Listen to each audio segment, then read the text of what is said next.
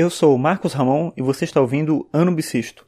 Hoje é terça-feira, dia 6 de dezembro de 2016, e esse é o episódio 341 do podcast. E nesse final de ano a gente acaba lembrando um monte de coisa que a gente deveria ter feito já e não fez, e a gente ficou sempre deixando para depois e depois e depois e depois. E tem um nome para isso, que é procrastinação. É quando a gente sabe que tem que fazer uma coisa, mas a gente não faz por diversos motivos. Às vezes é só preguiça, às vezes é só porque acha que ainda dá tempo. Sei lá, algum motivo a gente sempre encontra e a gente deixa para um outro momento e acaba não fazendo. O Seinfeld, que é um comediante norte-americano, ele tem uma técnica, digamos assim, para evitar a procrastinação. O que, que ele faz? É, eu li isso no texto, vou botar o link no post também para você ler se você quiser. Mas diz que ele faz o seguinte: ele bota, ele tem um calendário gigante com o ano inteiro.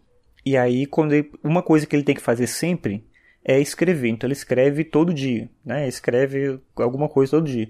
Então ele vai todo dia quando ele escreve, ele vai lá e marca um X vermelho nesse calendário gigante. Então no outro dia ele tem que fazer isso de novo, e aí ele marca mais um X vermelho, mais um dia, mais um X vermelho. E aí ele disse que depois de um tempo você começa a ver aquela corrente. E aí a sua única tarefa é não deixar a corrente quebrar, não deixar um vazio ali.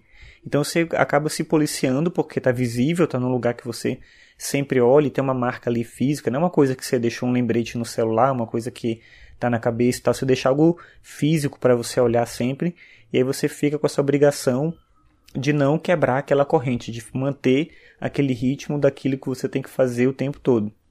Eu acho a ideia bem legal, mas o que é mais interessante disso, talvez, seja a gente pensar que cada pessoa tem que encontrar uma técnica que se adequa à sua necessidade. A dele é escrever todo dia, a sua pode ser uma outra coisa, pode ser uma meta de um outro tipo, mas é importante a gente encontrar a nossa própria estratégia para realizar as coisas que a gente faz, as coisas que a gente quer fazer, melhor dizendo, num tempo que é adequado para a gente não ficar depois lamentando o fato de não ter realizado as tarefas que a gente queria realizar. Como eu disse, no final do ano a gente sempre faz esse tipo de reflexão, né? O que, que eu tinha que ter feito esse ano? O que, que eu queria fazer? O que, que eu consegui fazer? O que eu não consegui?